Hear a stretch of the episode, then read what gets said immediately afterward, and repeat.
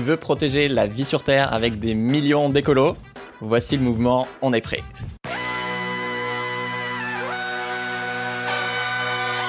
Bienvenue dans Sauf de Sens, l'émission podcast et YouTube des humains qui changent le monde. Chaque semaine, je reçois un invité euh, écolo comme aujourd'hui, ou féministe, ou solidaire, pour t'aider dans ta quête de sens. Et aujourd'hui, on accueille Magali Payen de On est prêt. Salut Magali. Salut Pierre. On va parler de, de votre première euh, campagne sur le climat qui a fait beaucoup de bruit de pourquoi le cinéma change le monde et de votre nouvelle méga campagne pour protéger les animaux sauvages en France, à laquelle on peut tous euh, participer et qui va aussi faire euh, pas mal de, bruit. Alors, je te présente en, 10 secondes. Tu as fondé le mouvement écolo euh, On est prêt, dont je fais un peu partie aussi, qui coordonne, tu me dis si je ne me trompe pas, en amont des experts scientifiques, pour que ensuite des créateurs, que ce soit euh, au cinéma, sur YouTube, Instagram, etc., aident à mobiliser euh, des centaines de milliers, voire des millions de citoyens qui rejoignent en aval des, campagnes d'acteurs de terrain pour obtenir des victoires écolo. Est-ce que c'est ça? On est prêt? Mais oui, c'est tout à fait ça. Je vais te prendre un porte-parole, j'adore. La première fois qu'on s'est rencontrés, c'était il y a trois ans à un pique-nique de, Axel Latuada de, Et tout le monde s'en fout. Ça semble loin. Et tu étais en train de créer euh, On est prêt et tu m'as dit euh, Ça t'intéresse un projet qui utilise euh, le mégaphone de tous les créateurs engagés, youtubeurs, etc. pour, pour mobiliser la société civile? Et j'étais là Bah oui, carrément. Est-ce que tu peux nous expliquer d'abord le concept de On est prêt et après le concept de la première campagne Agir pour le climat? Ouais, carrément. Bah, en fait, tu l'as déjà euh, très bien expliqué. En fait, notre rôle, c'est de coordonner au maximum les artistes et notamment les créateurs vidéo entre eux, avec les sachants, donc les scientifiques, les lanceurs d'alerte, les experts, et puis avec ceux qui agissent sur le terrain. Et en fait, on est vraiment à un siècle où on a besoin plus que jamais de, de l'intelligence euh, collective, de créer des ponts, de la transversalité, pour relever les grands défis auxquels on fait face. Et donc ça, en fait, c'est le rôle qu'on se donne. C'est d'être ce facilitateur, ce super chef d'orchestre qui va pouvoir permettre à ces personnes-là de parler d'une même voix. En fait, tu vois, je, je à, l'époque, j'avais constaté que il y a plein de gens qui parlaient des mêmes sujets à des moments différents, avec des call to action différents, qui n'allaient pas forcément dans la même direction, même si le message porté était le même, même si l'essence était la même. Et en fait, le pari avec On est prêt, ça a été de se dire, en fait, si on fait parler toutes ces personnes-là à certains moments en même temps, d'une seule voix, en allant dans la même direction, alors peut-être qu'on arrivera à sortir du brouhaha et à créer une symphonie. Donc vraiment sortir de la cacophonie et faire entendre une voix beaucoup plus puissante. Donc on est prêt, euh, ça a vraiment deux, deux vocations. Un, la mobilisation citoyenne, et deux, la création et la diffusion de nouveaux récits.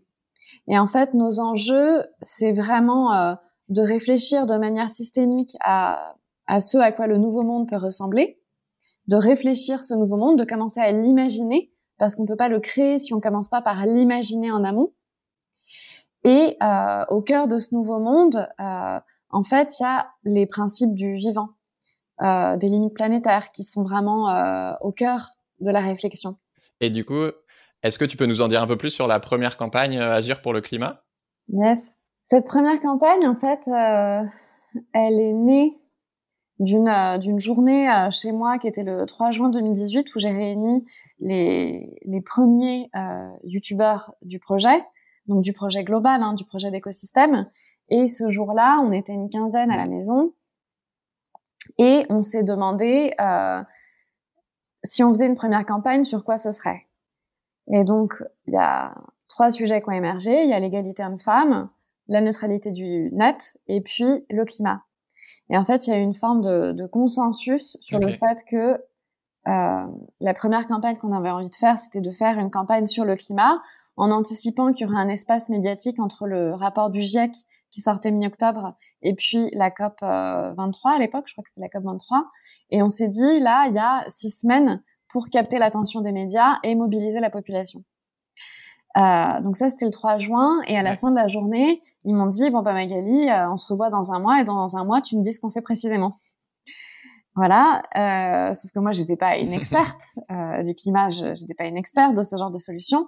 Donc à partir de ce moment-là, je suis allée voir ceux qui savent, donc les scientifiques, du GIEC et puis les ONG.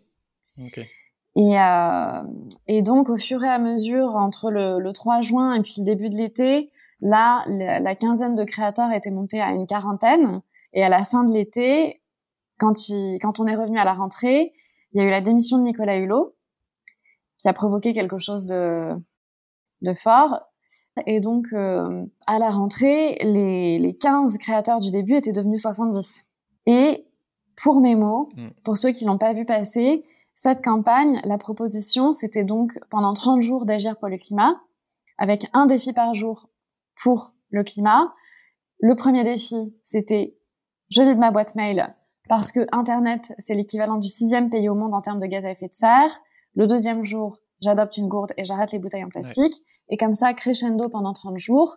Et euh, ce qu'on n'avait pas du tout annoncé, qu'on avait un petit peu teasé, c'était la, la, surprise. C'était le défi final, qui était donc euh, l'affaire du siècle, ce procès contre l'État pour une action climatique. Au début, c'était entre guillemets mignon, euh, mais aussi du coup grand public, euh, avec des défis zéro déchet, effectivement pas manger de viande euh, pendant quelques jours, etc. Et puis tu te dis, attends, mais j'ai cet outil qui permet de toucher des millions de personnes, qu'est-ce qu'on en fait, quoi Et du coup, ouais, en fait, on avait déjà parlé avec le GIEC et notre affaire à tous pour décider du défi final mystérieux, c'est ça?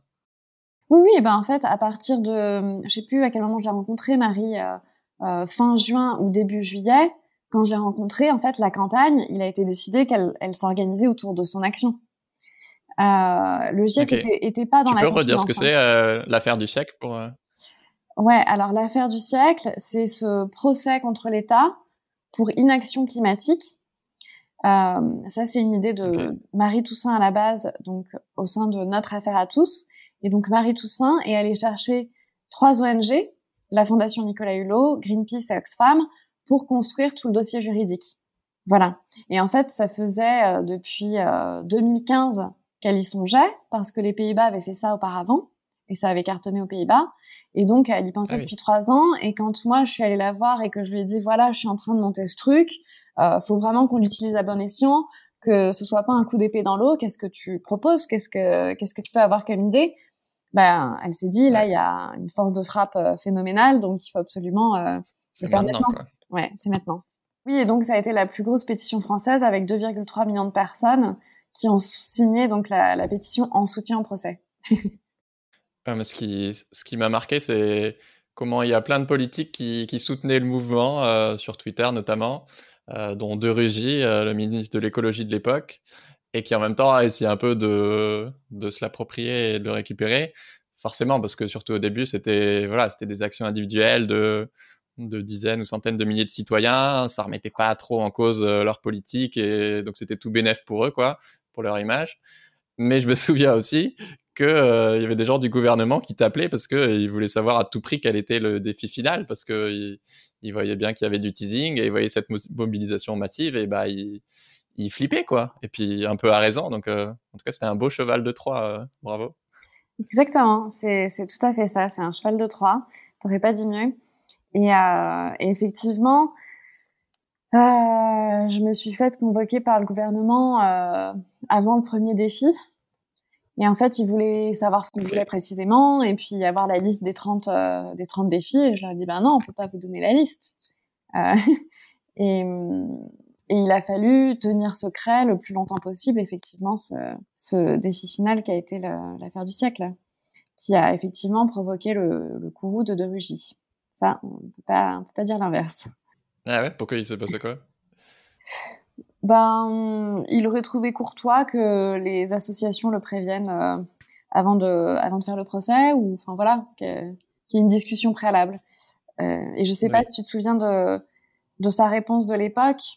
En fait, il n'a pas trop tardé en fait à sortir une réponse de trois pages où il expliquait que le gouvernement en fait faisait déjà tout ce qu'il pouvait, mais que quand le gouvernement voulait prendre des mesures écolo, il y avait la moitié de la France dans la rue, euh, les gilets jaunes, euh, donc c'était pas de la faute du gouvernement, c'est que les Français n'étaient pas prêts. Alors qu'en fait, c'était vraiment le fond de notre campagne de dire justement, on est prêt à changer, on montre qu'on est prêt à changer, on, on se montre en train d'agir, et euh, en revanche, notre action, elle est nécessaire, mais elle n'est pas suffisante. Donc c'est pour ça qu'on se tourne vers l'État. C'est parce que on, prend nos responsabilités, mais à vous aussi de les prendre. Et à partir de ce moment-là, euh, c'était vraiment la, stratégie de leur côté de diviser pour mieux régner euh, qu'il a fallu contrer. et donc avec euh, Cyril Dion et Mathilde Imer, Mathilde qui était super impliquée dans la première campagne, en fait, on, à partir de ce moment-là, on a orchestré un rapprochement entre les gilets jaunes et puis les, les mouvements écolos. Et ça, ça a vraiment pesé dans la balance quand Cyril et Mathilde ont négocié la, la Convention citoyenne pour le climat. Concrètement, du coup, il y a oui, 2,3 millions de personnes qui ont signé cette, euh, cette pétition en soutien de, de, bah, de l'assignation en justice euh, de l'État qui est accusé d'inaction face au changement climatique. Euh, la campagne On est prêt, du coup, a aussi contribué à créer à la création de la Convention citoyenne pour le climat, avec 150 citoyens tirés au sort qui ont proposé 150 mesures, je crois, à Macron. Euh, pour toi, c'est quoi le, bilan global de, cette première campagne euh, d'On est prêt? Alors, le bilan de la première campagne On est prêt, en fait, il est multiple. Euh, moi, je considère que c'est une victoire culturelle parce que ça a rendu incontournable ce sujet de l'écologie et ça l'a rendu cool. Là où avant, il y a certains créateurs qui n'osaient pas parler du fait qu'ils étaient végétariens, qu'ils étaient écolos, bah là il y en a plein qui ont fait leur coming out et qui ont permis à leur communauté de le faire aussi. Et il y en a plein qui ont aussi modifié leur manière de, de consommer.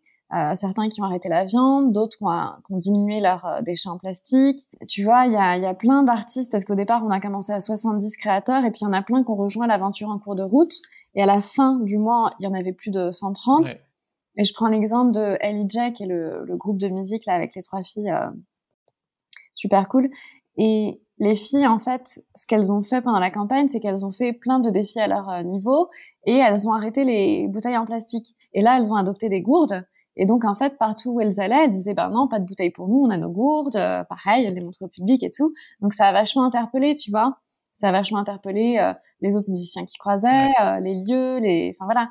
Et, euh, et en fait, faut vraiment pas sous-estimer cet effet domino. On, on sous-estime toujours le pouvoir mm. qu'on peut avoir soi d'inspirer les autres. Et en fait, c'est, enfin toi, tu le fais très bien avec tes vidéos aussi, tu vois. C'est, faut pas sous-estimer tout ce qu'on peut changer à notre échelle.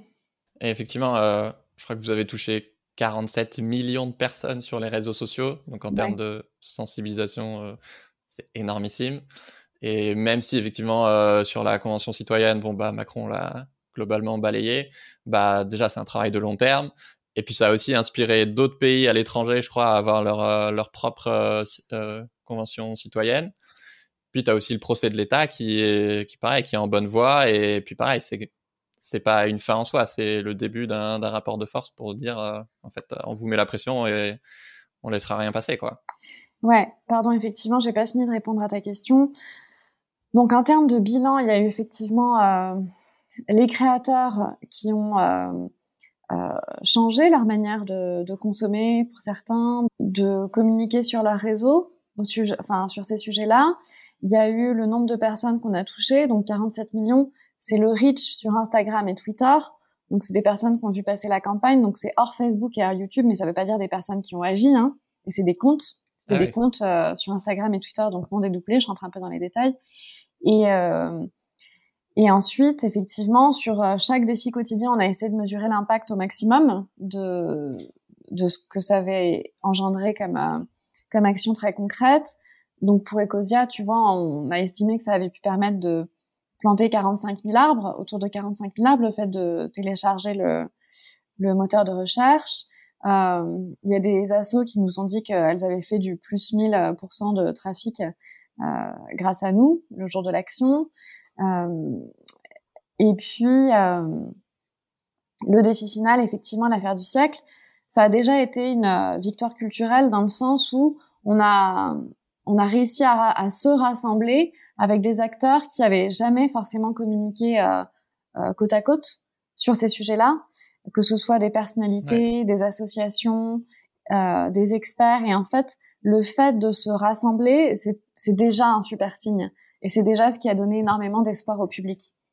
Euh, de montrer qu'en fait, c'est vraiment la cause qui prime on met les égaux de côté, on met les conflits de côté et on arrive à se rassembler quand c'est vraiment important. Euh, donc ça, ça a été très fort. Et ensuite, sur la Convention citoyenne pour le climat, moi je trouve que même si le projet de loi a été vidé d'une grande partie de sa substance, donc là on peut dire qu'on s'est fait avoir, hein, on a essayé, mais le, enfin voilà, le gouvernement n'a pas tenu sa promesse démocratique.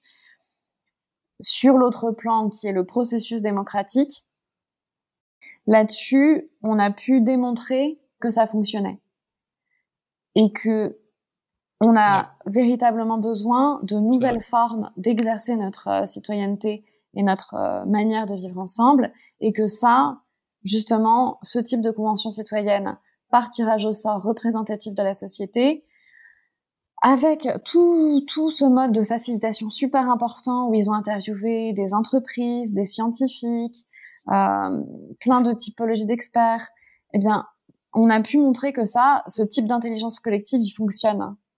Et il fonctionne euh, notamment parce que euh, ces personnes n'ont pas de conflit d'intérêt sur le fait d'être réélus dans euh, 3, 5. Euh, voilà, c'est pas une carrière pour eux. Et puis, comme tu le dis, en fait, c'est en train d'être reproduit à l'échelle régionale et dans d'autres pays. Et ça, c'est vraiment canon. On a, on a vraiment besoin de ça pour euh, redonner un élan vital à la démocratie d'aujourd'hui. Dans quelle région et dans quel pays? En Occitanie. Ah oui. Et puis euh, en Angleterre. Et je crois qu'il y a eu aussi le Portugal et l'Allemagne à vérifier. Et on nous a contacté aussi pour une assemblée internationale, une assemblée citoyenne internationale, avec 1000 citoyens de plein de pays différents. Euh, je ne sais pas où ils en sont. Euh. ce, que, ce que je trouve magique dans, dans vos campagnes, tu l'as évoqué, c'est que bah, tu as le sentiment que, que, tout est possible, quoi. Parce que ça te sort de ton isolement, de ton sentiment d'impuissance et, et tu fais partie d'un collectif. Et c'est pas un collectif de 100 ou 1000 personnes, ce qui est déjà très cool, mais comme il y en a plein. Non, là, c'est un collectif de centaines de milliers, voire de millions de personnes. Et entre bah, les scientifiques, les, les, les, médias, les assos, les citoyens, tu te rends compte qu'en fait, collectivement, on est déjà assez puissant pour changer les choses. Maintenant, c'est une question de se rassembler, de se coordonner et ouais, de stratégie, quoi. Où est-ce qu'on veut mettre la pression Exactement. Et là-dessus, je pense que c'est vraiment important de souligner que il n'y a pas une seule et une bonne euh, et unique stratégie. En fait, moi, je suis convaincue que les actions sont complémentaires les unes des autres et qu'en fait, il faut aussi bien agir au maximum sur le fait de faire avancer les mentalités, donc faire switcher la société dans sa manière d'appréhender ces sujets-là, faire avancer au maximum les politiques et les industriels et les médias. Donc en fait, souvent on se dit ça sert à rien les éco-gestes. moi je suis pas d'accord parce que ces gens-là, si nous, les citoyens, si on prend conscience des choses, en fait on va voter différemment, on va consommer différemment, on va rayonner, interagir différemment avec euh, les autres euh, humains, les autres espèces, l'environnement autour de nous, et, euh, et cet, cet aspect massif, en fait, on l'oublie parce qu'on ne le voit pas. On ne, on n'en a pas conscience. Et c'est cette norme invisible dont on parle euh, très souvent de plein de gens qui se sentent vraiment euh, super isolés et qui, en fait, peuvent être la majorité à penser quelque chose. Donc, cette majorité silencieuse ou cette minorité silencieuse, ça dépend des sujets. En fait, tout l'enjeu, c'est de la rendre visible pour, pour se sentir, en fait, euh, plus en confiance dans, dans notre capacité à changer les choses. Avant d'aborder votre nouvelle campagne, on va parler de, de cinéma, parce que c'est un sujet important chez vous. Depuis donc cette première campagne sur le climat, donc tu as, recruté une équipe, vous avez fait euh, alors mille trucs euh, dont on ne pourra pas parler, mais notamment autour du cinéma. Vous avez produit ou soutenu plusieurs films engagés. Euh, par exemple, vous avez récolté 300 000 euros pour le nouveau film Animal de Cyril Dion sur la biodiversité. Où il y a aussi bah, Julien Vidal et Camille Etienne, voilà, qui sont passés dans Soif de Sens aussi, qui ont joué dans un épisode de Plus belle la vie, qui est en partenariat avec On est prêt. J'ai trouvé ça trop drôle. Est-ce que tu peux nous parler un peu de, ces deux exemples? Oui, bah en fait, un des gros travaux que je fais, c'est d'accompagner les leaders culturels. Les leaders culturels, ce sont ceux qui écrivent les récits de société. Donc, c'est aussi bien les artistes que les médias. Moi, je me focalise plus sur les artistes. Et tu as cité divers exemples. Donc, effectivement, Plus belle la vie, c'est un bon exemple euh, d'accompagnement qu'on a pu faire où on les a accompagnés sur les, les trams, les narrations. et notamment, je me souviens de, de cette première réunion avec le directeur d'écriture de, Plus belle la vie, qui se demandait mais pourquoi mon prod m'amène ici? Euh, ils vont rien m'apprendre là, euh, c'est jeune. J'ai déjà essayé de collaborer avec des experts comme ça, ça n'a pas fonctionné. Donc j'avais vraiment quelqu'un de très réfractaire en face de moi. J'ai commencé à lui parler de, ces nouvelles formes de démocratie, de la Convention citoyenne pour le climat, tout ça. Je voyais que ça prenait pas du tout, du tout, du tout. Et puis au bout d'un moment, euh, j'ai un copain euh, éditeur de des éditions libres, Kevin, qui m'avait envoyé un livre qui était le livre d'Ossève et de sang qui était l'histoire de Julia Hill. Il me l'avait envoyé euh, trois jours plus tôt. Et, et là, j'ai dit, ben, sinon, on peut aussi vous raconter des anecdotes. Par exemple, l'anecdote de Julia Hill. Vous la connaissez, Julia Hill? Bah non. Bah, c'est cette américaine qui a vécu deux ans dans un arbre pour éviter qu'on coupe la forêt. Et à partir de, de ce moment-là, ça a été une, épiphanie pour lui. Il s'est dit, mais cette histoire-là, ça peut être génial, ça peut être ça que je cherche pour faire euh, basculer l'histoire. Euh, et en fait, on l'a aidé à construire une histoire autour de ça, où il y a une jeune de 17 ans qui s'appelle Lola dans la série, qui, de la même manière, va habiter dans un arbre pour éviter qu'on coupe euh, toute une forêt pour euh, construire un parking. Et, euh, et, ce qui est génial, c'est qu'on les a accompagnés aussi bien sur l'histoire au niveau global, mais que, mais aussi sur l'aspect des valeurs, faire attention aux clichés, ce genre de choses. Et puis, ça a été vraiment un, un climax et un tournant dans la série, puisqu'il y a plein de, de personnages qui ont changé de voie, changé de direction, et puis l'entreprise centrale de la série, GTS, elle a aussi changé d'activité puisqu'elle est devenue euh, clean, enfin green, pardon. Elle est devenue green. Et donc il y a tout cet aspect en termes de, travail de narration avec eux. Puis sur le tournage, sur le tournage effectivement, euh, on a fait notre max pour faire intervenir euh, des gens qui jouent leur propre rôle, donc des militants de Marseille, d'ANV Cup, Cup 21 et puis d'autres. Et puis, euh, ben, on a fait venir euh, Camille, euh, qui, qui, était notre porte-parole, Julien Vidal, voilà, qui ont joué leur propre rôle et c'était vraiment canon. Et dans un troisième temps, on a aussi proposé des actions terrain à la communauté de Plus belle la vie. Voilà, donc ça c'est l'exemple avec Plus belle la vie. En termes de cinéma, effectivement, c'est aussi un, un, gros axe. Moi, je viens du cinéma à l'origine et initialement, je voulais être productrice de cinéma à impact.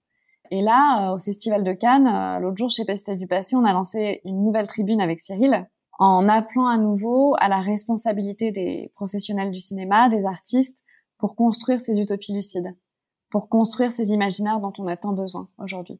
Oui, effectivement, vous venez de signer une tribune à Cannes avec euh, Cyril Dion, Aïssa Maïga, et puis derrière on soutient plein plein d'autres, pardon, comme Pierre Ninet ou d'autres, pour dire que, bah, en fait, euh, quelques films sur l'écologie, euh, ça suffit pas, quoi. On a besoin d'un raz-de-marée de films qui, qui parlent d'écologie et de justice sociale pour imaginer euh, bah, d'autres façons de vivre, d'habiter et de cohabiter surtout avec, oui, les océans, les forêts et les animaux, quoi. Ouais, exactement. Du coup, est-ce que le, le cinéma peut changer le monde, Magali? Je ne doute pas que le cinéma peut contribuer à changer le monde. Et ensuite, euh, le cinéma peut allumer cette étincelle que les spectateurs doivent ensuite euh, transmettre et relayer. C'est un peu comme la flamme olympique, tu sais. Enfin, non, c'est mieux que la flamme olympique parce que là, c'est une flamme qui peut vraiment se propager dans plein de directions différentes. C'est un élan vital, euh, une envie de, de, protéger, de se reconnecter qui est très contagieuse. Donc moi, je suis effectivement convaincue que que le cinéma, les artistes plus largement, ont ce pouvoir-là, comme chacun de nous. Ouais, puis ça, ça ouvre euh, nos imaginaires, quoi. On peut pas imaginer, si on n'arrive pas à imaginer autre chose que le capitalisme, c'est sûr qu'on n'y arrivera jamais, quoi. Oui, oui, et ça, c'est effectivement quelque chose qu'on répète. La nécessité, en fait, de, de construire dès aujourd'hui ce projet de société. Et donc, le cinéma nous aide à faire ça. Et chez On est prêt, pour le faire, en fait, on, on s'appuie aussi beaucoup sur différents travaux de prospective, notamment les travaux de BL Evolution, euh, les travaux du Shift, le plan, le plan de transformation de l'économie française là, qui mm. est sorti récemment. On attend avec impatience les scénarios de l'ADEME euh, qui vont sortir en, en novembre. L'ADEME va sortir quatre scénarios. Il y a aussi les scénarios Négawatt. Et en fait, tout ça, on est en train de le compiler pour poser un cadre de créativité euh, dans nos projets artistiques, dans les histoires qu'on raconte sur le monde de demain. Ok, donc c'est toujours euh, basé sur des, des scénarios scientifiques, quoi. Ah, c'est intéressant. Ouais, ouais. On part des contraintes du réel. Et justement, Rob Hopkins, il explique bien dans son livre Et si on libérait notre imagination pour créer le futur que qu'on veut, qu'effectivement, on ne sait plus imaginer, quoi. Ou alors que les catastrophes et pas, pas des utopies ou pas comment agir, quoi. Bah ouais. ouais, comment, comment est-ce qu'on peut libérer notre imagination bah, c'est tout à fait ça. Hein, euh, et Rob Hopkins, enfin voilà, moi je je fais beaucoup référence à lui parce que il, il explique bien que pendant des années, tu as le quotient intellectuel et le quotient d'imaginaire qui ont grimpé euh, de pair. Et puis dans les années 90, le quotient d'imaginaire a commencé à chuter, le quotient intellectuel a continué à augmenter. Et en fait, aujourd'hui, on n'a plus que jamais besoin de notre capacité à imaginer les choses différemment pour relever les grands enjeux et euh, on se trouve désemparé parce qu'on ne sait plus le faire comme on le faisait si bien avant. Donc euh, c'est vraiment euh, sur cet aspect-là qu'on essaye nous-mêmes de nous remuscler euh, et puis d'accompagner, d'encourager en tout cas les, les, artistes à le faire.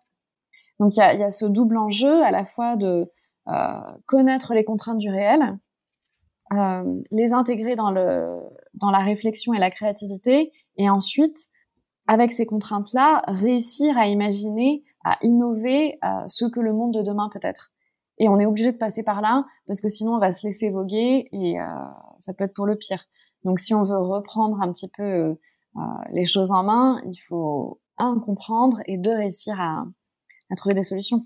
Et quand je dis des solutions, ça va pas être des solutions à tout parce que il y a des choses qui sont irrémédiables. On a déjà passé tellement de, de seuil en termes climatiques. Si on arrête là d'émettre en termes de gaz à effet de serre euh, du jour au lendemain, en fait, l'emballement va, va, continuer parce que ça va pas se résorber du jour au lendemain. Oui, il y a des choses qu'on peut plus sauver et des choses qu'on peut encore sauver. Quoi.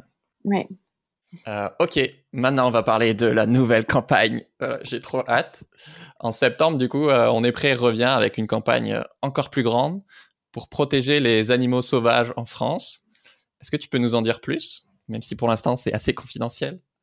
Ouais, ben en fait, moi j'ai envie de, de, garder des surprises pour la communauté.